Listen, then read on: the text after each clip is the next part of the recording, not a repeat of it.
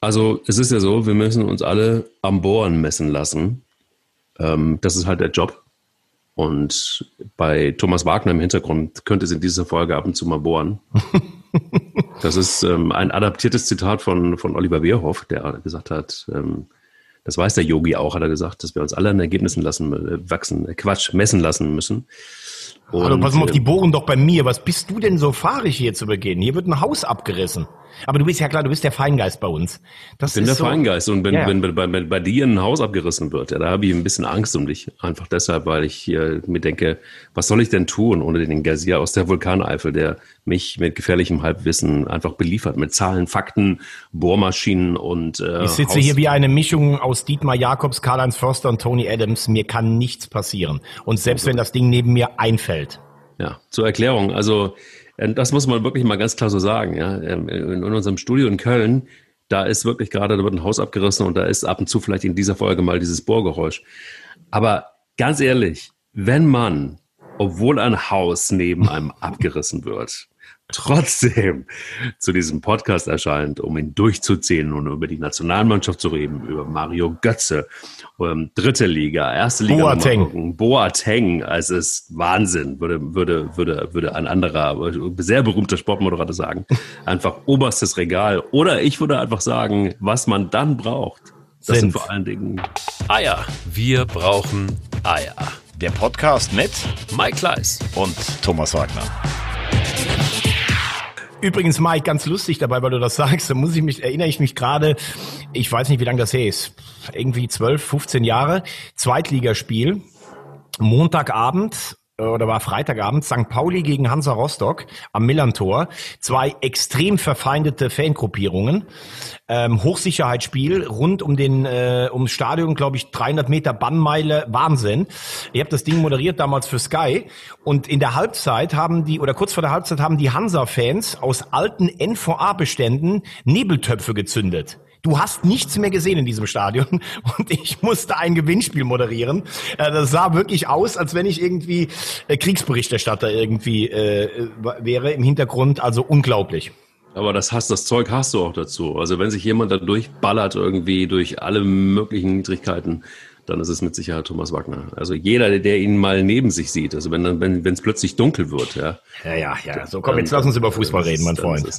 Du, ähm, ja, der Nebel ist verzogen. So könnte ich eine gekonnte kleine Überleitung schaffen. Oh, gut, ja, gut. Ähm, ja, die Wolken sind etwas abgezogen. Jogi Löw ähm, hat 3-1 mit seinen Jungs die Ukraine hinter sich gelassen. Und äh, kein schlechtes Spiel. Er ist wieder so ein bisschen zurück zu alten Tugenden. Er hat ähm, einige Protagonisten wieder spielen lassen, wo man gedacht hat, na, die kenne ich zumindest vom Namen. Er hat ein System gefunden. Er hat eigentlich äh, ja alles richtig gemacht zu diesem Zeitpunkt, oder? Also zumindest sehr vieles. Wie siehst du es?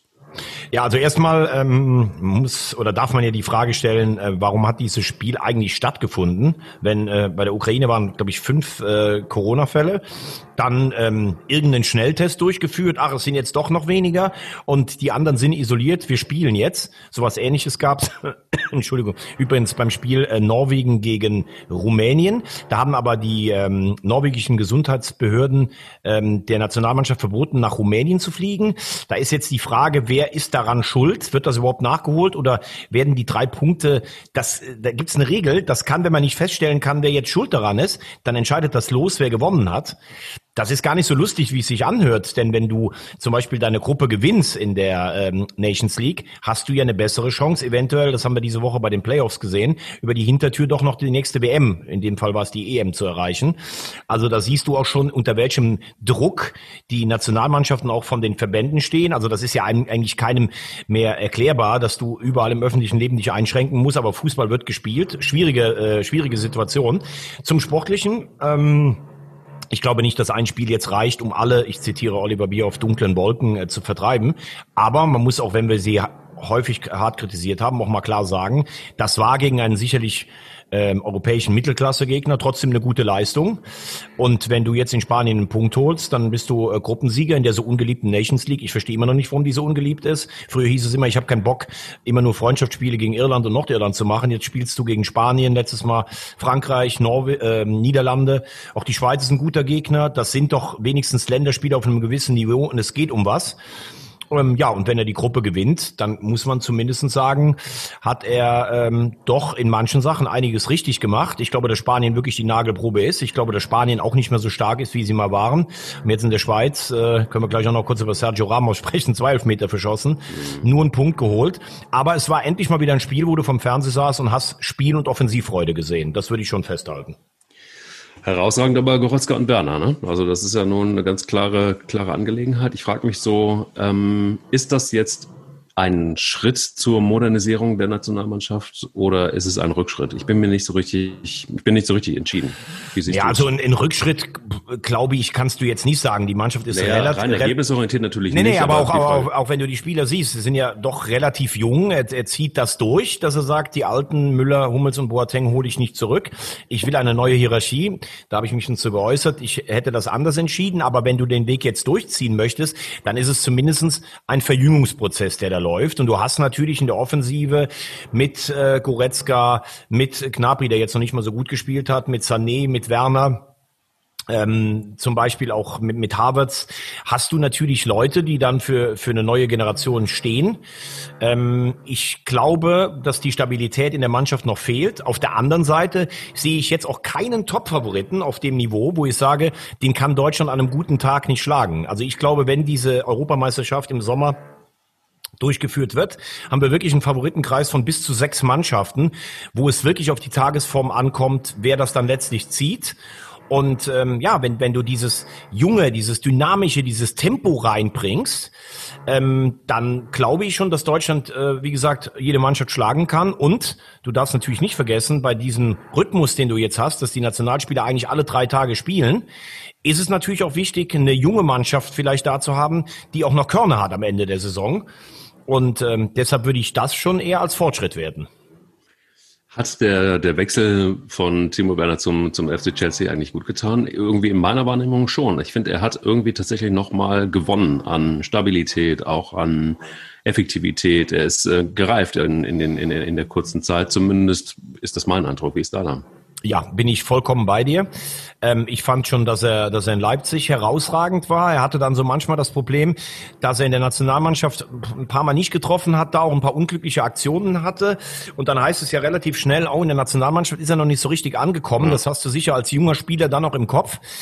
Und ich glaube, der Wechsel zu Chelsea hat ihm aus vielerlei Gründen gut getan. A, du gehst äh, von einem Club wie Leipzig, das ist ja dann doch alles noch sehr in einer Blase und familiär, schon zu einem Weltverein wie Chelsea, in eine Weltstadt wie London, äh, mit, mit, mit einem Trainer wie Frank Lampard, auch ein ehemaliger Weltstar. Und du musst dich erstmal da durchsetzen. Das ist ihm gut gelungen bisher. Und ich glaube, da machst du dir auch erstmal gar nicht so viele Gedanken über die Nationalmannschaft, sondern du willst erstmal in deinem neuen Umfeld ankommen. Und diese Leichtigkeit, weil er es da geschafft hat, die überträgt sich vielleicht auf die Nationalmannschaft. Ja, er ist, er ist abschlussstark. Du brauchst natürlich auch einen, der vorne die Dinger macht. Ich meine, es ist ja eigentlich schon bitter, wenn du siehst, wie mittlerweile bei uns äh, die Nominierung für eine Nationalmannschaft verlesen wird. Da hast du ja immer diesen Kasten Torhüter, Abwehrspieler und dann steht da Mittelfeld Sturm. Also ich meine, früher hattest du immer fünf reine Stürmer und da warst du eigentlich nur dabei, wenn du einen Toreschnitt von 0,5 hattest in der Bundesliga und mittlerweile hast du falsche neun und äh, hast gar keinen mehr der vorne und Werner ist halt ein Stürmer, der immer zielgerichtet den Weg zum Tor sucht. Das finde ich gut für eine Spielweise und ja, er ist einfach, man hat das Gefühl, er ist, es hört sich dumm immer an, aber er ist wirklich reifer, erwachsener geworden und äh, ich glaube, das kann seinem Spiel letztlich auch nur gut tun. Absolut. Ähm, jetzt haben wir Spanien vor der Brust und das ist doch der Gegner, von dem wir momentan so mit der meisten in Anführungsstrichen Angst haben müssen, oder? Die Spanier sind nach wie vor eine starke Mannschaft. Ja, aber Angst äh, würde ich eigentlich fast nicht sagen, denn äh, die Spanier muss man ja auch sagen, seit ihrem letzten EM-Triumph äh, 2012 haben sie sich ja nicht mehr, muss man auch ganz klar sagen, haben sie sich ja nicht mehr weiterentwickelt. Also sie sind nicht mehr die Mannschaft, vor der man Angst haben muss, weil diese permanente Überlegenheit dann irgendwann dazu führt, dass sie ein Tor machen. Ich weiß nicht, du kannst dich ja sicher noch erinnern, WM 2010, als sie Weltmeister wurden, ja. haben sie ja mit acht, äh, acht Toren in sieben Spielen sind sie ja Weltmeister geworden. Ja. Weil sie ein Spiel haben sie verloren gegen die Schweiz, glaube ich, damals, eins gewonnen, Honduras oder was und den Rest immer nur 1-0 gewonnen. Ähm, also muss man schon sagen, da waren sie auch nicht brutal effektiv, aber da waren sie so, dass man wiss, wusste zum Beispiel, und David Villa, der schlägt dann einmal zu vorne. Ähm, sie haben dieses Kurzpassspiel damals mit Xavi, Iniesta, äh, ja, praktisch die anderen erdrückt. Aber wenn ich mir jetzt so eine Mannschaft anschaue, ne, dann hast du hinten Sergio Ramos, im Mittelfeld Busquets, der fällt aus jetzt am Wochenende, ist äh, jetzt am Morgen in Sevilla, der ist eh nicht mehr der Allerschnellste. Ja, und dann hast du im Mittelfeld, hast du Leute wie Oyara Sabal, Fabian, Ferran Torres, Merino. Davor brauchst du als Deutschland keine Angst zu haben. Vorne hast du Dani Olmo, den kennen wir aus Leipzig. Also das ist eine gute Mannschaft an einem guten Tag. Er hat ja auch ein paar Leute geschont in diesem Spiel. Ähm, Luis Enrique, der wieder zurückgekehrte äh, Nationaltrainer, hatte Morata und Koke auf der Bank, die hat er später gebracht. Gerard war Auswechselspieler, der hat da noch ein, äh, der hat da noch ein Tor erzielt. De Gea hatte er zum Beispiel nur auf der Bank. Aber das ist keine Mannschaft, vor der Deutschland jetzt per se sagen muss, oh, da gehen wir als klarer Außenseiter rein. Die Spanier sind auch in einem Prozess. Die sind ja auch U21 Europameister geworden mit einigen dieser Spieler, die ich aufgezählt habe. Ähm, ich glaube auch, dass man vielleicht sagen muss, das ist auch in einer gewissen Art und Weise eine abgewichste Truppe, wenn du so jemand wie Sergio Ramos siehst. Aber Sevilla wäre morgen natürlich sicherlich auch ein heißblütiges Publikum, das fällt aus. Also ich sehe da Deutschland schon durchaus mit der Chance, einen Punkt zu holen und dann diese Gruppe auch zu gewinnen. Total, bin ich komplett bei dir. Das ist das, was mir immer aufgefallen ist bei den Spaniern. Du hast es ein bisschen angedeutet. Ähm, die haben sich durch, gerade durch ihr Spiel wahnsinnig viele Chancen rausgespielt, aber sie haben einfach keine Tore geschossen. Und also wie viele Chancen die gehabt haben. Ich weiß, es gab Spiele, wo ich mich gedacht, wo ich gedacht habe, das kann nicht sein. Also irgendwie äh, ist das jetzt Absicht oder so, weil das, das Ding machst du ja dann erst, selbst als ehemalige Feuerwehr des SC Baden-Baden rein. Und ich hatte, hatte wirklich ich habe wirklich sehr wenige Tore geschossen. Dafür war ich auch eigentlich gar nicht da. Nein, aber ganz ernsthaft, das ist ja immer so ein bisschen ein Problem bei den Spaniern gewesen. Allerdings, wenn man dann auch glaubt, dass die Schweiz ein, ein, ein minderwertiger Gegner ist, ich glaube, äh, das ist dann auch, da ist man komplett auf dem Holzweg. Deshalb irgendwie so dieses nur 1-1 jetzt im Spiel in der Nations League ähm, gut, Ramos hat jetzt zwei Elfmeter verschossen, das muss man auch erstmal bringen. Genau, genau. Und den zweiten, ich weiß nicht, ob du den gesehen hast, also das fand ich Wahnsinn, weil er ist ja, ja normalerweise voll. einer, der, äh, wenn der in den letzten fünf Minuten nach vorne geht, dann gehen ja alle Alarmglocken an, weil der eben auch in entscheidenden Phasen trifft. Und ich meine, wir können ihn an dieser Stelle auch natürlich mal, er ist ja jetzt neuer europäischer Rekordnationalspieler. Gratulation dazu erstmal. Definitiv. Muss man erstmal machen. Definitiv. Und es, an ihm scheiden sich ja immer so ein bisschen die Geister. Ja, der ist so brutal und der ist so unfair. Ähm, ähm, es wird ja auch gesagt, zum Beispiel beim Champions League Finale gegen Liverpool damals, als er Mo Salah, äh, als es da so einen Zusammenstoß gab, den hätte er mit diesem Ringergriff, dem hätte er so reingepackt, dass die Schulter rausgekommen wäre. Das halte ich für ein bisschen gewagt, weil eigentlich geht die erste Aktion von Salah damals aus. Klar ist, der reizt natürlich jede Regel und äh, jedes Körperspiel bis zum absoluten Anschlag aus. Aber letztlich muss man sagen, ist das auch ein Spieler, den willst du unbedingt bei dir in der Mannschaft haben. Also wenn alle sich in die Hose machen, vielleicht auch vor 80.000 beim Gegner, dann geht der halt voran. Der schießt äh, normalerweise die elf Meter. Der hat einen solchen Siegeswillen, der hat ein solches Tackling, der ist spielerisch stark, der ist torgefährlich. Also das ist für mich einer der, da würde ich mich jetzt festlegen, fünf besten Abwehrspieler all time, also die ich jemals gesehen habe. Und äh, dass der dann da in seinem Jubiläum spielt, den ersten hat Sommer, finde ich, gut gehalten der ja im Moment bei ja, Gladbach zweite, vielleicht gerade mal eine schwächere. Aber wenn du den zweiten ja. dann so schießt, also das ist schon, das hat dann schon was von Überheblichkeit, weil den zweiten willst du ja erst einfach mal reinschießen, vor allen Dingen du liegst 0-1 zurück und das war ja noch nicht mal ein richtiger Lupfer, das war ja das Ding war einfach nur richtig scheiße. Und den hält Sommer auch noch. Und dann hat er ja Glück, dass er den letzten, dass er dann noch 1-1 spielen. Wobei, selbst wenn sie verloren hätten, mit einem Sieg morgen wäre Spanien auch dann äh, vorbeigezogen. Aber das war schon ein bisschen überheblich, trübt aber äh, nicht, natürlich nicht die Gesamtbilanz äh, des Spielers Sergio Ramos. Nee, aber er hatte genau das alles drei. Er hatte auf einem, auf der einen Seite für mich bisher immer die, diese, diese enorme Arroganz, die hat er immer wieder an den Tag gelegt eine gewisse Brutalität zur, äh, immer am Rande oder sogar über die Unsportlichkeit hinaus, aber dann aber auch wieder die Genialität. Das gehört ja alles drei zu Sergio Ramos, wenn man ihn in drei Punkten beschreiben würde. Und ähm, ja, das hat ihn, finde ich, nicht immer nur zum angenehmen Spieler gemacht. Und abgesehen nee, davon. Das auf gar keinen Fall. Und ähm, äh, was ich was ich auch krass fand und das ähm, ich habe mir das Spiel genau angeguckt, die Schweiz war in der ersten Hälfte ja wirklich irgendwie deutlich die bessere Mannschaft und auch wirklich dann verdient in Führung gegangen. Ähm, die Spanier brauchen da immer so ein bisschen, um sich zu berappeln oder jedenfalls recht recht häufig und oft. Und ähm, jetzt nur alles an Sergio Ramos festmachen zu wollen, aber er hat ja nun auch ähm, die ein oder andere gute ähm, Rettungsaktion gehabt. Gerade also die, die, die Schweizer hätten auch 0-2 führen können. Ja, die, Schwe die Schweizer sind ja auch eine sind ja auch eine gute Mannschaft, muss man muss man ganz ehrlich Total. sagen. Eigentlich ist ja eher das Verwunderliche, dass die vor jedem äh, Turnier eigentlich so ein bisschen als Geheimfavorit gelten und dann meistens im ersten KO-Spiel rausfliegen. Also sie haben diese erste Hürde einfach noch nicht übersprungen. Ich glaube, zuletzt haben sie bei der bei der WM haben sie gegen die Schweden verloren dann im KO-Spiel. Äh, davor im Elfmeterschießen dann irgendwann auch mal rausgegangen. Ähm, also äh, die die Schweiz traut sich, glaube ich, selbst noch nicht so ganz zu oder oder weiß noch gar nicht, was sie für eine Spiele Generation hat.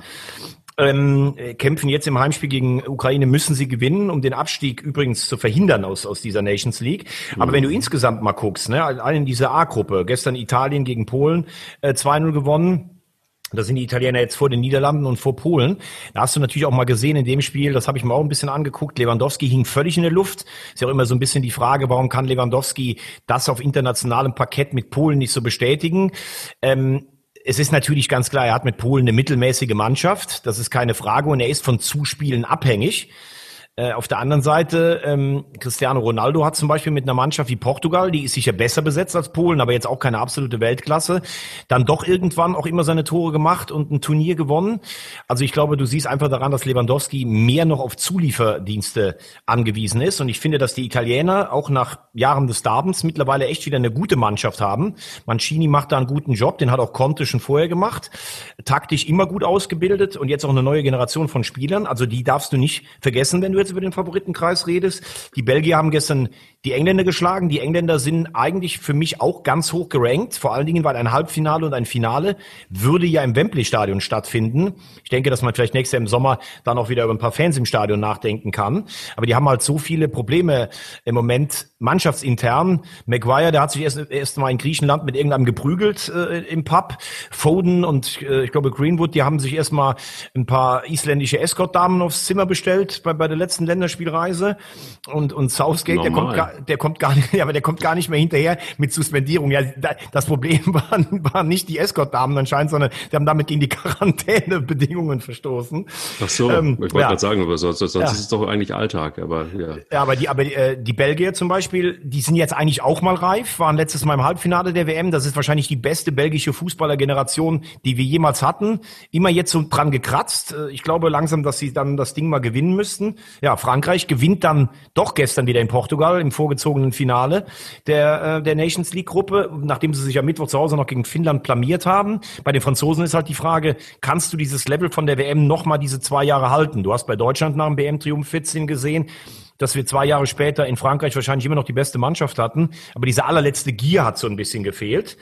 Äh, Portugal ist für mich zum Beispiel eine Mannschaft, die würde ich auch nie außer Acht lassen, weil die haben die Europameisterschaft gewonnen, die Nations League, die erste Ausgabe. Die wissen also, wie man wie man Titel gewinnt. Ja, und dann haben wir noch Deutschland und Spanien. Das wäre dann schon so für mich der Kreis der Nationen, vielleicht auch die Holländer noch äh, mit, äh, mit Außenseiterchancen, wo ich sage, aus denen wird sich wahrscheinlich der Europameister rekrutieren. Und dafür muss ich noch nicht mal einen großen Orakelpreis bekommen. Nee, das stimmt.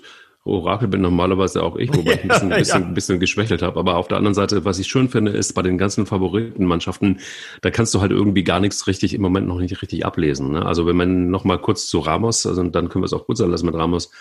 Aber der hatte vor seinem ersten Fehlschuss gegen, gegen Sommer 25 Elfmeter in Folge verwandelt. So, also letzten am 9. Mai 2018 habe ich nachgelesen, hat er, äh, hat er vergeben.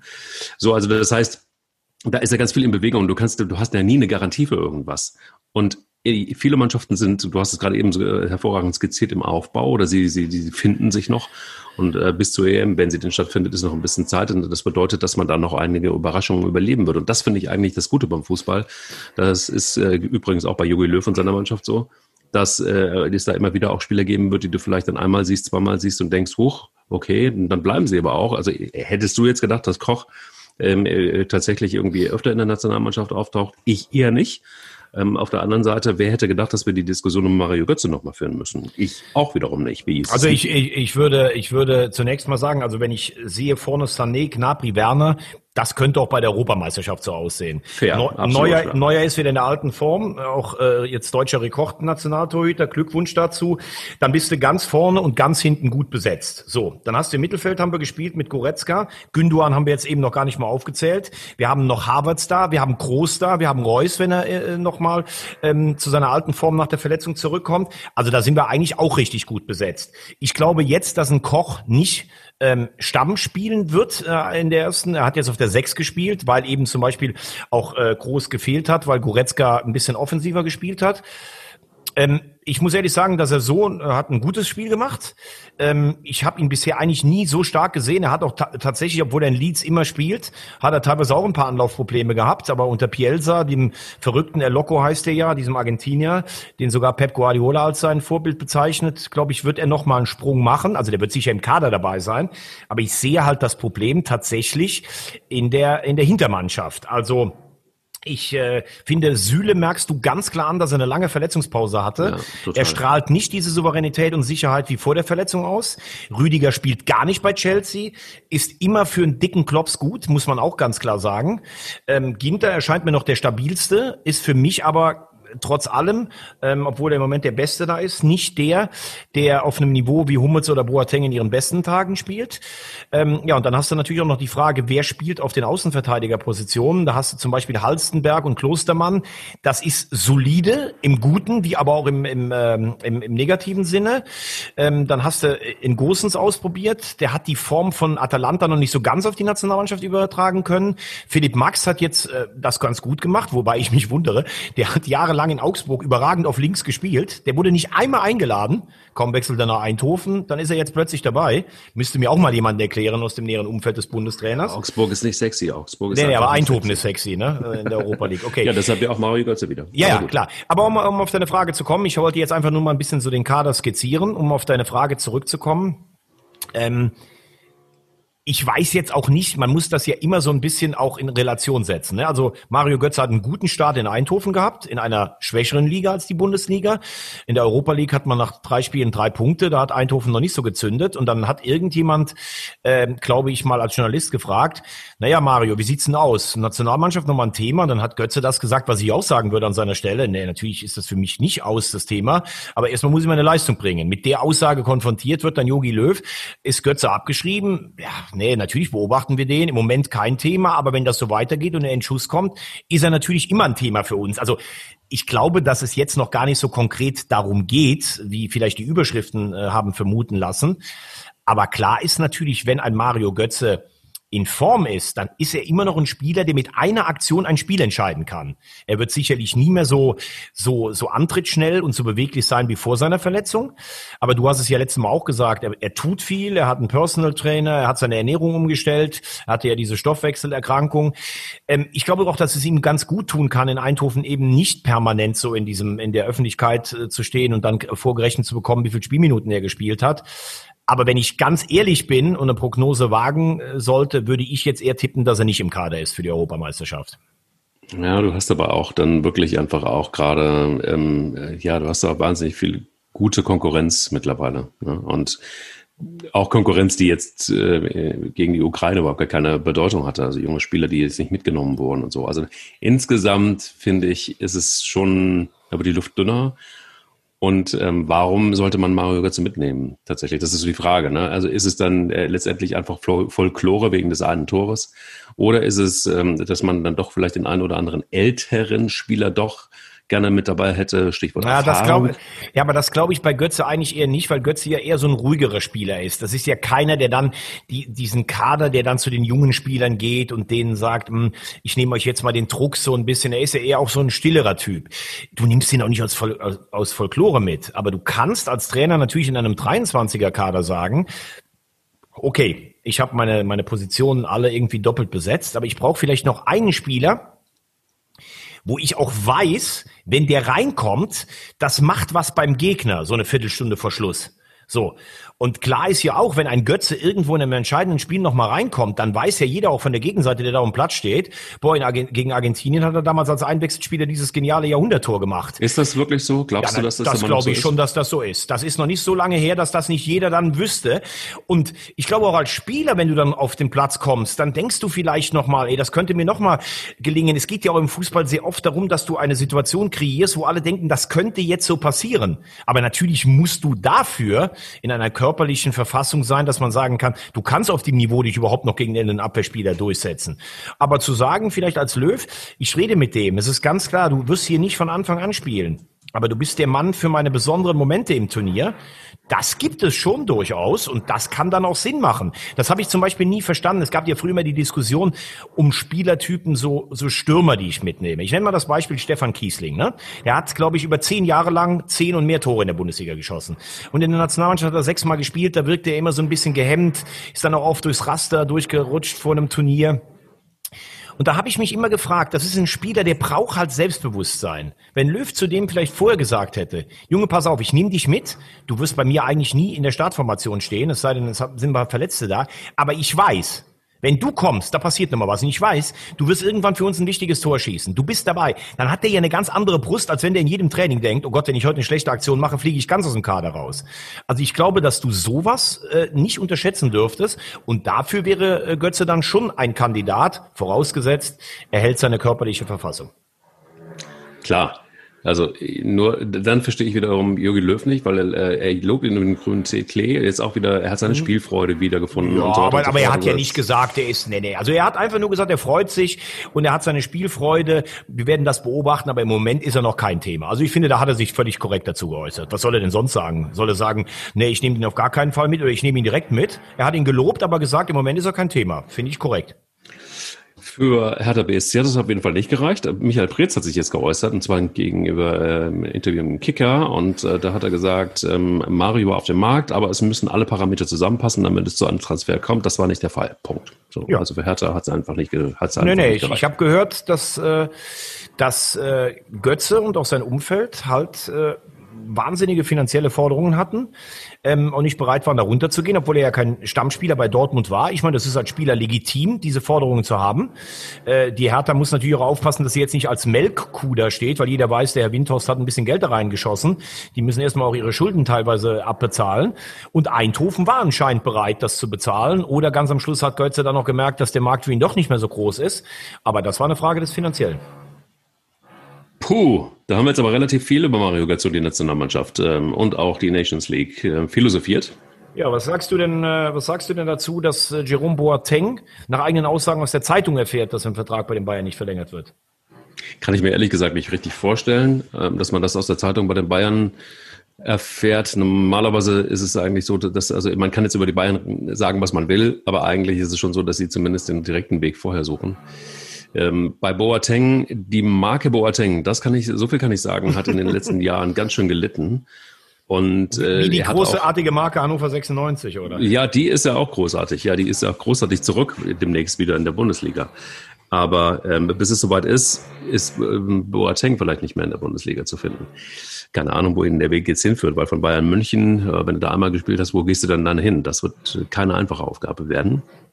Aber Fakt ist, ähm, dass aus der Draufperspektive ein Boateng wirklich tatsächlich so Stück für Stück selbst dafür gesorgt hat, sich selbst demontiert hat und auch, äh, klar, war oft verletzt, ähm, dann aber auch durch seine Auftritte, durch seine Aussagen nicht, nicht kein Spieler war, der sein, seine eigene Marke gepflegt hat, sagen wir es mal so, sondern er ist dann halt einfach leider auch ein Spieler, der vielleicht auch Ecken und Kanten hat. Ähm, wenn er topfit war, und ich glaube, da wirst du mir hundertprozentig recht geben, dann gibt's äh, kaum jemanden, äh, der ihm das Wasser reichen kann auf der Welt, wenn er fit ist. Also da bin ähm, ich, da bin ich absolut bei dir. Ähm, er braucht für sein Spiel unabdingbar die Fitness, weil er natürlich über Schnelligkeit und Körper ja. kommt. Er ist zum Beispiel im Aufbauspiel sehr gut, aber er, er, hat auch mal eine Zeit lang versucht, auch diese Außenrisspässe zu spielen wie Hummels. Ich finde, da ist Hummels besser. Dafür ist Boateng natürlich schneller als Hummels. Ähm, aber man muss äh, fairerweise sagen, in, zu deiner Beurteilung gehört aber auch, dass er eine richtig gute, äh, ein richtig gutes letztes Jahr jetzt gespielt hat. Er ist fast wieder bei seiner alten Form, äh, Boateng. Und deshalb muss ich sagen, bin ich schon ein bisschen erstaunt darüber. Die Bayern sagen ja, über 30 kriegst du nur noch ein Jahresverträge. Ich glaube aber, dass man sich äh, darüber hätte mit ihm vielleicht einigen können. Du verlierst Alaba, wie es aussieht, du verlierst Boateng. Das heißt, du musst ja eine komplett neue Innenverteidigung zusammenstellen. Vielleicht hoffen sie, dass Hernandez das spielt, wofür sie ihn geholt haben ursprünglich. Er spielt ja jetzt eher auf links. Äh, sie hoffen wahrscheinlich, dass Süle wieder diese alte Form erreicht. Aber du musst da sicherlich dann auch noch jemanden kaufen. Und Alaba Boateng, das war eingespielt, das war gut. Gar keine Frage. Boateng selber und die Bayern, das ist natürlich eigentlich nie eine reine Liebesbeziehung gewesen. Du hast es gerade gesagt, der hat ja dann schon auch ein paar extravagante Ausflüge mal gemacht. Weißt du noch, Uli Hoeneß, als er ihm vor anderthalb Jahren empfohlen hat, ich würde ihm empfehlen, den, den Verein zu wechseln. Also das hat ja immer geknirscht. Ich habe übrigens jetzt fast den Eindruck, der Bohrer kommt hier äh, durch die Wand gleich durchgeflogen. Ich habe ein bisschen auch, ja, also ich ja, habe ja. auch irgendwie, es, es bohrt sehr bei dir und ich habe auch den Eindruck, äh, da, da gehen die Wände jetzt auch langsam irgendwie in die Knie. Genau, unser also, Technikchef, du weißt ja, ich verehre ihn, er hat ja gesagt, er hat vorher mit den Bauarbeitern gesprochen. Äh, sie scheinen ihn nicht gehört zu haben bei dem Bohrgeräusch. Ja. Ähm, und äh, ähm, unser Technikchef, das zur Erklärung, ist eigentlich normalerweise äh, locker, wenn, wenn der auf, auf, auf Männer losgeht. Ne? Das ist quasi so der, der, der, der Boateng der Technik. Ähm, der wäre der wär auf jeden Fall beim AC Milan auch eine, äh, gesetzt, definitiv. Ja, und ähm, äh, um das vielleicht von Boateng noch zuzumachen, ähm, er, er scheint ja auch, äh, also er, er lebt ja wohl auch gerade im Moment wieder sehr, sehr professionell. Er wirkt auf mich körperlich wirklich sehr, sehr stabil. Ähm, Markt, glaube also ich glaube, der wird irgendwie nach Amerika oder sowas gehen. Er passt da, glaube ich, auch so ganz hin, so von seinem Lifestyle. Ich glaube, dass er sich das jetzt in England nochmal diese Hetzjagd, wo es nochmal enger getaktet ist, weiß ich nicht, ob er sich das antut. Wäre vielleicht auch jemand für Italien äh, da, weil das vom Spieltempo, glaube ich, insgesamt ein bisschen weniger ist wie in England. Ähm, ja, und zu der Frage, haben die Bayern ihm das gesagt oder nicht? Boah, Einerseits muss man sagen, dass die Bayern ja für verdiente Spieler immer eigentlich alles machen. Da ist ja dieser Begriff der Bayern-Familie tatsächlich, äh, den kann man ja da anwenden. Wenn du einmal bei Bayern gespielt hast, die fangen dich ja immer wieder auf. Allerdings diese, diese Abgänge in letzter Zeit sind ja immer von Zwischentönen bestimmt. Mit Alaba haben wir ausdrücklich ausführlich besprochen. Mit, mit Boateng jetzt, wenn du früher, äh, haben wir ja auch schon mal thematisiert, wenn jemand ein Angebot von den Bayern hatte, ist nicht dahin gegangen, dann wurde er über den noch mal ein bisschen schlecht geredet. Alleine wie Ballack damals zum Beispiel auch weg weggegangen ist und sowas. Ähm, also da gab es immer so ein paar Zwischentöne. Die Bayern sind dann auch irgendwann so, dass sie sagen, naja gut, wenn ihr vielleicht auch nicht zu schätzen wisst, wie das bei uns ist und scheinen auch so ein bisschen nachtragend zu sein, weil Boateng ja auch ab und zu mal was gesagt hat, was ihm nicht gefallen hat ich finde eigentlich für diese Erfolgsgeschichte, die Bayern und Boateng zusammen hatten, finde ich diesen Abgang überraschend. Und wenn er es wirklich aus der Zeitung erfahren hätte, würde ich es auch für ein bisschen stilos empfinden. Auf der anderen Seite von uns beiden war keiner dabei. Also kann ich nicht sagen, ob der von einem äh, Vereinsvertreter vor informiert wurde. Nur in der Form, die sie zuletzt hatten, Boateng und Alaba, muss man sie erstmal ersetzen, auch wenn ich beide nicht für unersetzlich halte, wie vielleicht Neuer und Lewandowski für die Bayern. Also, wird es der FC Arsenal, wird es Tottenham Hotspurs, wird es Chelsea oder wird es der AC Milan? Wen hast du jetzt gerade nochmal genannt? Arsenal, Tottenham, Chelsea oder Mailand. Ich habe ja gerade eben gesagt, ähm, ich glaube fast eher, dass er nach Amerika geht. Von What? ja, habe ich ja gerade. Doch, natürlich. Warum denn nicht? Ich Hast du mir gerade nicht zugehört, oder was? Nee, ich habe gerade gehört, äh, Italien ist bei mir hängen geblieben. Das ist nee, da nee, nicht ich so. Ich habe gesagt, ich glaube, dass er nach Amerika geht. Und wenn es Europa wäre, dann weiß ich nicht, ob er sich den Stress in England antut dann vielleicht eher Italien. Jetzt habe ich es gecheckt, alles so. klar, okay. Dann Deshalb, hatte ich eher, ja, ja, ja du, hattest den Bohr, du hattest den Bohrer im Ohr wahrscheinlich, ne? Nee, ich habe es einfach wegignoriert, weil das finde ich ganz schrecklich, aber gut. Naja, gut, diese, diese Liga ist ja schon im Kommen. Also ich meine, das ist natürlich keine erstklassige Liga. Du kannst da gut Geld verdienen, du bist in einem interessanten Land. Der ist ja eh so auch ein, ein Lifestyle-Typ. Also das kann ich mir sehr gut vorstellen. Er hat ja auch alles erreicht. Er war Weltmeister, er hat zweimal das Triple gewonnen. Was soll, er, was soll ihn in Europa noch groß reizen?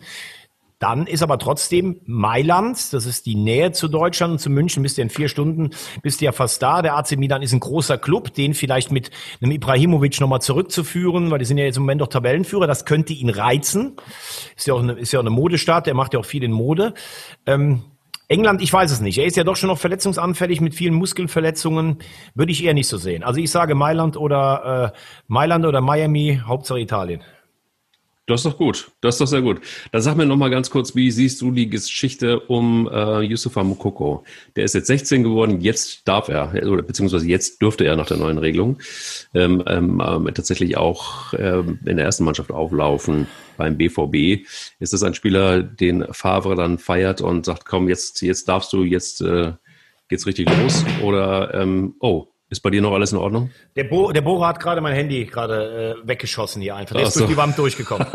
Übrigens, merkst du, es ist ruhig. Thorsten ja. ist gerade zurückgekommen. Er war auf der Baustelle, da berührt sich jetzt keiner mehr. Das sage ja, ich dir. Das glaube ich auch. Das glaube ich auch. Ja. Er hat auf jeden Fall. Der hat, nicht nur eine Wahnsinnswirkung auf Frauen, sondern selbst auf Bauarbeiter. Ich bin wirklich beeindruckt. Du wahrscheinlich gerade da. Ich, es ist ja in Köln. Aber ja. ja, also ähm, Mokoko, 16 Jahre, jetzt ist er, jetzt ja. darf er. Was sagst du? Ist es, ist es eine gute Idee? Und ist es auch so, also es ist ja wirklich so, also was, was, was da, was es da für Gerüchte gibt und ist er nun wirklich 16 oder ist er doch 23? Ähm, es ist ja wirklich, man, es hört ja nicht auf. Es hört ja einfach nicht auf. Ja, aber ich sag's dir ganz ehrlich, mich langweilt's mittlerweile. Also diese okay. Diskussion gibt's seit drei oder vier Jahren. Ähm, es wird äh, von Seiten von Borussia und von ihm immer gesagt, äh, er ist so alt. Also da sage ich dann einfach mal, äh, dann musst du auch beweisen, dass es nicht so ist von der Gegenseite. Zweitens, ähm, diese Diskussion, kann der mit 16 oder 17 spielen, halte ich in dem Falle auch für überflüssig, weil ähm, also die Dortmunder setzen ja jetzt keinen extra mit 16 ein, nur weil er 16 ist, sondern die setzen ihn, wenn ein, weil sie sagen, der ist einfach schon so gut, der kann da mitspielen. Und ob er dann 16 oder 17 ist und das vom Kopf her verkraftet, das wird nur er selber, seine Familie und das enge Umfeld im Verein wissen. Also deshalb finde ich diese Diskussion, darf er spielen und wie alt ist er, für mich überflüssig. Fakt ist, ich habe ihn mehrmals gesehen in der äh, in der A- und B-Jugend, ich wollte gerade schon sagen, in der U15 und U17, er ist ja wie gesagt erst 16. Ja. Also der, der ist ein Naturereignis. Das muss man einfach sagen. Der schießt alles kurz und klein in diesen Altersklassen. Ähm, deshalb auf jeden Fall ein Jahrhunderttalent, aber die Frage ist natürlich auch, du spielst dann jetzt in Zukunft nicht mehr gegen 18-Jährige, sondern du spielst gegen 30, 32-Jährige ganz abgewichste Abwehrspieler, die auch sagen, ich lasse mir doch hier nicht von einem 16-Jährigen auf der, auf der Nase rumtanzen. Und wenn das ein Gutes hat, dann sicherlich, dass er einen Trainer wie Lucien Favre hat, der bei Sancho gezeigt hat, der bei Bellingham gezeigt hat, der kann mit Rohdiamanten arbeiten, der verheizt die nicht, der rotiert äh, im Kader. Also ich glaube, das ist das Beste, was ihm passieren kann. Ich habe auch eh das Gefühl, dass er sich im Verein Dortmund wohlfühlt. Ich finde, er hat alle Anlagen, ein Riesenstürmer zu werden, aber diese Entwicklung muss, ähm, muss mit Bedacht sein. Man sieht ja die Fälle auch, auch in, auch in Fiete Ab, beim HSV hochkam, haben alle gesagt, boah, der ist Wahnsinn. Ich habe den auch gesehen, was der für Bewegungen hat und habe gedacht, Mensch, der, der Junge, das wird hundertprozentig ein, ein riesen Bundesliga-Stürmer. Jetzt spielt er bei Bayern 2 und guckt, dass er ab und zu mal in den Kader von der ersten Mannschaft reinkommt. Also in dem Alter kann das auch ganz schnell in die andere Richtung gehen. Puh, also, dann würde ich sagen, ähm, ist die Fallhöhe recht hoch. Wir gehen quasi vom Supertalent ähm, in die von erste Liga und Nations äh, League und äh, Nationalmannschaft.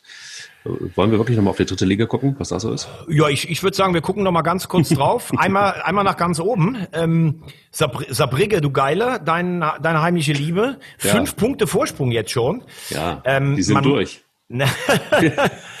Ich weiß nicht, ob du dich mit dem Trainer schon mal so ein bisschen beschäftigt hast. Oh, Lu doch. Lukas Kwasniok, ne? Ja, also ich sag dir erstmal ganz kurz, was ich von ihm halte und dann äh, gleichen wir das ab. Der ist ja aus der Jugendtalentschmiede des KSC, die ja auch immer für eine gute Jugendarbeit standen. Dann war ja seine erste Cheftrainerposition, außer ein paar Interimseinsätzen bei den Senioren des KSC, war in Jena. Da hat er übernommen und hat die dann, glaube ich, mit einem unfassbaren Schlussspurt gerettet, hat die letzten, von den letzten acht Spielen sieben gewonnen, hat dann die Mannschaft komplett ausgewechselt, hat eine Mannschaft zusammengeholt, hat gesagt, ja, wir, wollen, wir wollen die Liga mit unserem Spielstil dominieren und hat, ich glaube, von den ersten zwölf Spielen zehn verloren als er dann entlassen wurde, gab es im, im VIP-Raum in Jena, das ist übrigens interessant, du gehst durch die Tribüne durch und da, wo normalerweise die Schiri-Kabine ist, ist ein ist im VIP-Raum von Jena, die haben so ein VIP-Zelt, überragend, wie du da verköstigt wirst. Da steht so eine so eine so eine Alkohol-Lounge, also da gibt's nur hochprozentigen Alkohol ja. und ey, wenn du da um neun nach einem Freitagsabendspiel reinkommst, da sind alle schon Rakete. Also ich habe mich da super wohl gefühlt, muss ich ganz ehrlich sagen. Aber da wurde halt riesen Jubelschrei, als als Kwasniok damals ähm, entlassen wurde. Das ist ein Typ, der wandelt haarscharf am Rande des Wahnsinns. Also ich vergleiche ihn so mit dem jungen Christoph Daum, der ja damals die Spieler über Scherben hat laufen lassen. Aber die, die, die Spieler in Saarbrücken, die sind alle fasziniert von ihm. Die würden für den durchs Feuer gehen.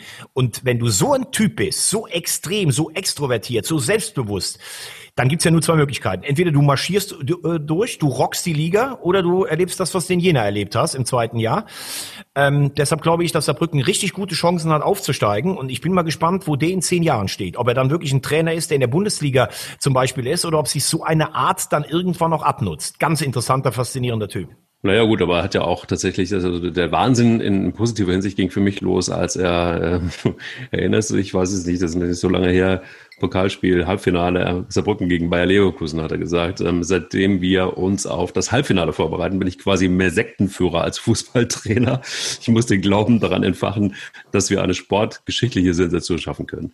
Also er ist schon auch aufgeladen mit sehr viel Selbstbewusstsein. Auf und, äh, jeden Fall. Also so, vor allen Dingen da in dem, in der, in der, in dem Zusammenhang mit dem Halbfinale gegen Leverkusen muss man ja auch mal festhalten. Also du hast nicht den Bonus der anderen Spiele gehabt, dass, Schieds, äh, dass äh, Zuschauer da waren. Also du spielst gegen Bayer Leverkusen eine der besten Mannschaften Deutschlands ohne den Faktor Zuschauer. Und er hat ja dann irgend so was gesagt, ja, also nur einigeln können wir uns nicht. Wir brauchen schon einen Schlachtplan, um dieses Spiel zu gewinnen. Wo ich auch gedacht habe, Junge, Junge, du bist Viertligist. Also so ein Spiel kannst du normalerweise nur gewinnen, indem die anderen sich 120 Minuten äh, die Zähne an dir ausbeißen.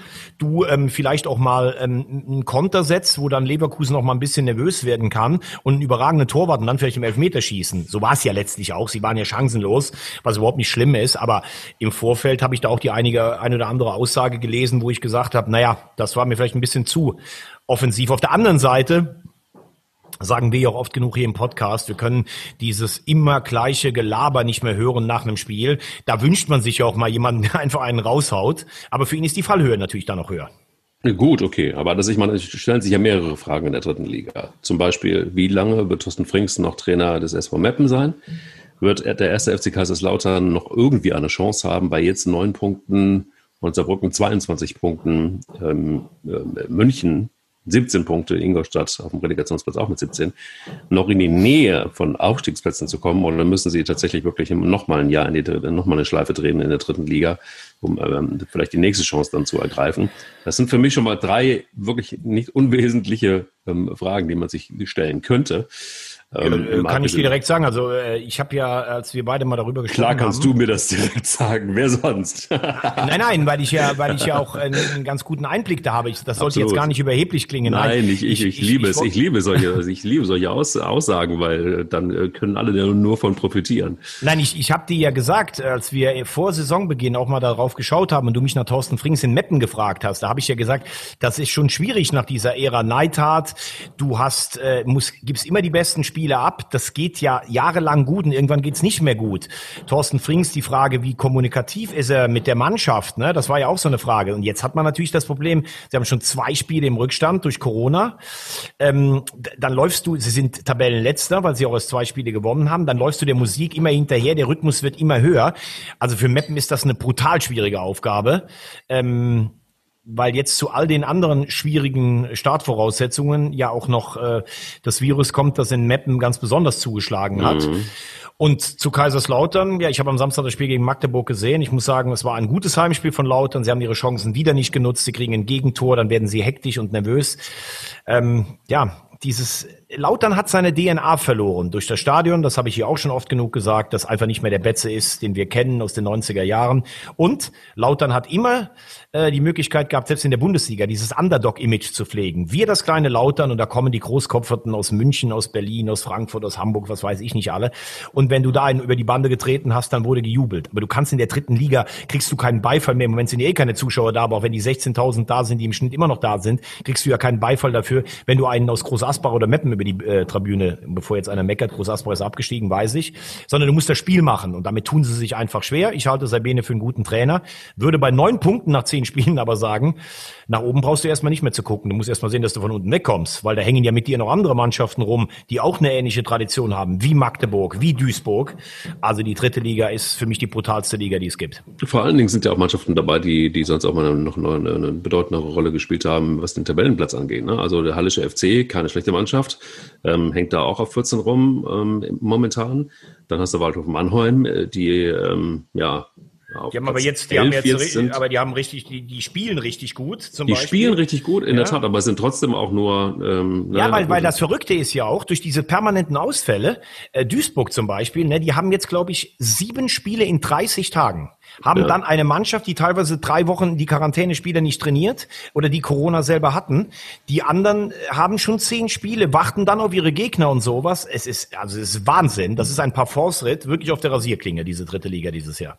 Absolut. Und ich bin sehr gespannt, ähm, wie es in der Bundesliga weitergeht. Wir haben noch ein bisschen, äh, wir haben noch ein bisschen Zeit bis dahin, aber ähm, ich freue mich auch wieder drauf, wenn die Bundesliga wieder ist. Ich weiß nicht, wie es dir geht, aber ich finde äh, Nations League und so weiter, alles, das ist alles immer ganz nett ähm, auch in Vorbereitung auf die EM, aber irgendwie finde ich tatsächlich, äh, das Salz in der Suppe fehlt momentan so ein bisschen. Ja, also sagen wir mal so, auf die Europameisterschaft freue ich mich riesig. Ich finde, so ein großes Turnier ist immer noch die absolute Kirsche auf jeder Tochter. Aber klar, im Moment, wenn du dann so ein Länderspiel hast wie gegen Tschechien, wo Löw auch nachvollziehbarerweise mal sagt, ich muss ein paar Spiele ausprobieren, ja. das ist dann aber trotzdem eine Mannschaft, die klingt irgendwo nicht so nach Nationalmannschaft. Er sagt aber auch, und das ist eine äh, nachvollziehbare Begründung, ich kann nicht meine Stammelf drei Spiele spielen lassen in sechs Tagen, obwohl die ja eh noch Champions League und Pokalen alle spielen. Ähm, aber klar ist, so Bundesliga, das ist dann schon so, wo du dich auf was freust, wirklich von Freitag bis Montag, erste und zweite Liga. Ähm, ist jetzt gerade auch so in der Zeit, wo man ja eh nicht so viel machen kann, äh, finde ich auch. Also ich freue mich auf die Bundesliga, da bin ich vollkommen bei dir. Was mich sehr traurig stimmt, mal abgesehen davon, dass die Bundesliga im Moment nicht ist, ähm, ist, dass ein Mann nicht mehr bei uns ist, der eine Legende war in Liverpool und ähm, 77, 78, 81 dreimal den Cup der Landesmeister gewonnen hat zum ersten Mal übrigens durch einen 3-1-Sieg im Finale über Borussia Mönchengladbach und insgesamt dreimal den UEFA Cup geholt hat, mit fünfmal die englische Meisterschaft mit seinen Vereinen Liverpool und Tottenham Hotspur. Ray Clemens ist gestorben mit 72 Jahren. Und äh, du hast es äh, bei, hier bei WhatsApp in unserer kleinen Kommunikation äh, sofort getwittert. Das war etwas, was dich richtig erwischt hat.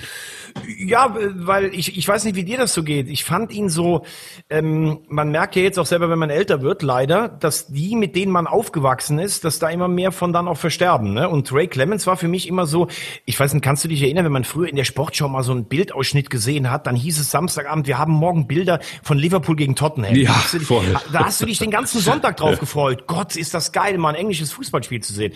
Und Ray Clemens, das war, der ist mir deshalb so in Erinnerung geblieben, das war so ein eleganter, so, so ein, so ein Torwart mit so einer Aura. Wenn der den Ball in der Hand hatte oder sowas, man hat mir gedacht, das ist so ein Sir im Tor irgendwie, ne? Ist, glaube ich, auch einer von nur fünf Spielern, der übrigens den Europapokal ähm, mit äh, mit äh, also den UEFA Cup mit zwei verschiedenen Vereinen gewonnen hat. Mit Tottenham da hat er im Finale nicht gespielt wegen Verletzung aber in den Spielen vorher und äh, in den Finalspielen. Im UEFA Cup waren es ja damals noch zwei. Und äh, die aber die ganz große Legende ist er natürlich beim FC Liverpool. Dreimal den Cup der Landesmeister ähm, gewonnen. Und er war für mich wie gesagt so ein so ein eleganter englischer Sportsman. Und das hat mich schon irgendwie so ein bisschen traurig gemacht dass er jetzt verstorben ist. Äh, sind jetzt auch einige Engländer von uns gegangen. Jack Jackie Charlton, Nobby Styles, James Bond. Äh, also wie gesagt, das, das macht mich schon, äh, macht einen dann schon ein bisschen traurig und äh, eigentlich ein bisschen schade, dass er in der Nationalmannschaft mit den Engländern eigentlich nie so einen großen Erfolg hatte. Er war, er hat sich ja mit Peter Shilton, hatte sich ja so ein bisschen duelliert. Äh, 82 bei der WM sind sie da mit ganz großen Erwartungen hin. Da sind sie in der Zwischenrunde ausgeschieden. Aber auch wenn man äh, mit Leuten gesprochen hat, äh, der FC Liverpool hält, das ja ganz groß, diese Tradition. Wenn du Eckspieler bist, da gibt's ja immer Treffen zu jedem Europapokalspiel und sowas. Da hat man immer gehört, was das für ein Sportsman einfach äh, war. Und ja, ich äh, finde es traurig und kann man nur sagen, Ruhe in, Ruhe in Frieden, Ray Clemens. Absolut. Und das ist ja, ich weiß nicht, du wirst es mit Sicherheit auch schon gesehen haben, wenn du in Berlin ein Wedding ähm, ähm, ähm fährst, da gibt es ein großes Haus, wo, wo die Boatengs drauf gemalt sind. Und nahe der Enfield Road wo, wurde erst im Oktober ein neues Wandgemälde von Ray Clemens angebracht. Das ist ja. allerdings wesentlich schöner als äh, das Boateng-Wandgemälde im, im Wedding ähm, weil da auch ähm, groß, also es ist bunt vor allen Dingen, nicht, nicht so ähm, schwarz-weiß wie im Wedding, sondern bunt und äh, so, eine, so eine Siegerprose. Ja. Ähm, Ray had everything, steht da groß, äh, groß drauf. Ja. Richtig schön, könnt ihr mal googeln. Ja, das ist ja muss, muss man, das ist ja eh, wenn man in der Enfield Road, die ganzen Häuser drumherum, da sind ja dann teilweise auch schon die ähm, Anwohner sind ja teilweise auch schon weggezogen. Es ist ja ein klarer Arbeiterbezirk äh, und dann hat man ja gesagt, man wollte das ganze Gelände so ein bisschen vergrößern. Dann sieht das teilweise in diesen Straßen auch so ein bisschen wie so eine Geisterstadt aus. Und dann hat aber trotzdem einer dann was dahin gemalt und diese ganz großen auch wie Dorklich und Ian Rush und, äh, und Hudson und also diese ganzen äh, Hansen, Quatsch, Hudson, Hansen, ähm, die ähm, der FC Liverpool hatte, die sind natürlich dann da abgebildet. Da kommt sicher auch irgendwann dann ein Gerard-Ding und ein Carragher. Also das ist natürlich schon, selbst wenn man kein Liverpool-Fan ist, da sieht man einfach, wie Fußball, wie Fußball atmet. Und ja, ganz toll, wie du das jetzt auch rausgefunden hast. Dieses Gemälde ist wirklich toll. Aber zum Schluss, weil wir jetzt gerade ein bisschen traurig sind, möchte ich noch eins sagen, das habe ich dir auch geschickt. Hast du diese Geschichte über Bödö Glimt gelesen?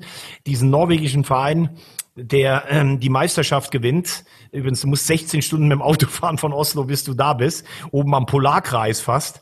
Und das ist so eine unfassbar schöne Geschichte. Ich weiß nicht, ob du die auch durchgelesen hast. Ich habe sie durchgelesen, aber ich lasse dir, weil, weil, weil du sie, weil du sie aufgegabelt hast. Nee, Erzähl sie kurz in drei, in drei Ja, ich, man kann das ja normalerweise ist ja ein Verein wie Rosenborg, äh, Trondheim oder Brambergen, das sind die, die Norwegen Meister werden. Und Böde hat, glaube ich, ein Viertel des Etats, äh, ist immer so ein Fahrstuhlverein, Abstiegskampf und so. Und jetzt haben die dann irgendwann einen Trainer, der hat so eine Spielidee implantiert, die Jungs kommen alle von da und die werden, glaube ich, mit 20 Punkten Vorsprung Meister. Das hat sowas, da habe ich einfach direkt an dich gedacht. So, das ist was für Rosamunde, dass es dann ja. doch noch sowas gibt im Fußball, wie Leicester vor vier Jahren Meister genau. in England. Das ist Leicester vom Polarkreis. Kreis. Ja, das, so. genau, so war es ja auch überschrieben. Der Kicker ja. hatte eine sehr schöne Geschichte darüber. In der Elf Freunde war auch was. Und äh, ja, ich finde das irgendwie schön, weil es ja eigentlich immer unmöglicher wird, aber dass es doch ab und zu noch Beispiele gibt, dass dann in dieser völlig hochkommerzialisierten Welt und selbst in Norwegen geht es im Fußball um Geld, dass da so eine Mannschaft daherkommt mit ein paar Jungs aus, der, aus, der, aus diesem wunderschönen Städtchen und äh, wird dann Meister. Finde ich toll. Vor allen Dingen muss man, muss man sagen, ne, das ist eine kleine Stadt, ähm, hat 50.000 Einwohner und normalerweise ist da der, ist, ist Fisch da normalerweise eigentlich das große Thema, nicht Fußball. Ja, genau. und äh, ja, und innerhalb von, von, von nur äh, zwei Jahren, muss man sagen, haben sie die norwegische Liga auf, auf links gedreht komplett. Ja, also, kann man jedem nur empfehlen, das Ganze mal zu lesen. Und ich finde tatsächlich, wenn man, wenn man den Fisch links liegen lässt, lässt ja. Ja, aber bevor du das jetzt sagst, mein Freund, möchte ich, möchte, ich weiß genau, was du jetzt sagst, möchte ich eine ganz kurze Zusammenfassung von heute geben. Habe ich mir auch mal überlegt, können wir mal machen. Also wir sagen, die Nationalmannschaft ist vorsichtig auf Kurs, könnte bei der EM ein Wörtchen mitsprechen.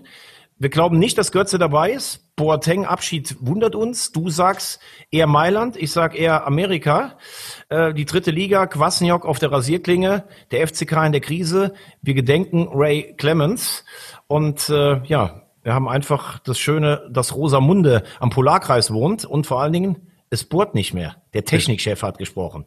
Und genau, wenn du und, und, deshalb kannst du jetzt sagen, das mit dem Fisch, das kannst du jetzt sagen. Plus die Bauarbeiter, die da hinten gerade stramm stehen. Naja, warte mal, man, man, man muss, also das ist sowieso, ich werde gleich die Kurve kriegen, aber man muss alles, hast du, in der Zusammenfassung hast du alles vergessen. Alles? Nein, ein, na, eines, eines vergessen. Ah. Weil wir, wir bewegen uns ja jetzt der, der, der Uhrzeitenmäßig so Richtung Mittagspause zu. Ja. Und in Saarbrücken würde man sagen, Hauptsache gut guess, geschafft haben wir schnell. und fünf Bier sind auch am Mahlzeiten. Du hast noch nichts gegessen, ne? Habe ich auch schon mal gehört. Ja, siehst du? Genau. Und ich finde, finde ganz ehrlich gesagt, äh, natürlich ist, äh, ist, ist das eine tolle Geschichte mit Bödo 21. Aber ähm, wenn man, wenn man als äh, der erste FC Saarbrücken, wenn man, äh, wenn man das so wirklich so schnell, so schnell durch ist, ja, quasi schon in der, in der ähm, zweiten Liga, dann hat man eines. Nämlich. Eier. Wir haben Eier. Und ich habe gedacht, du bringst das noch mit dem Fisch in Bodo Klimt. Nein, ich hab, ja, ich habe es mir lange überlegt, ob ich das bringe. Aber ich habe gedacht, nee, komm, es muss mal bei Saarbrücken bleiben. Fischeier sind Kaviar oder Rogen, ne? Also, ja, eben. Also, du kannst weder, weder Fisch noch Böde. Ja. Oh. Leute,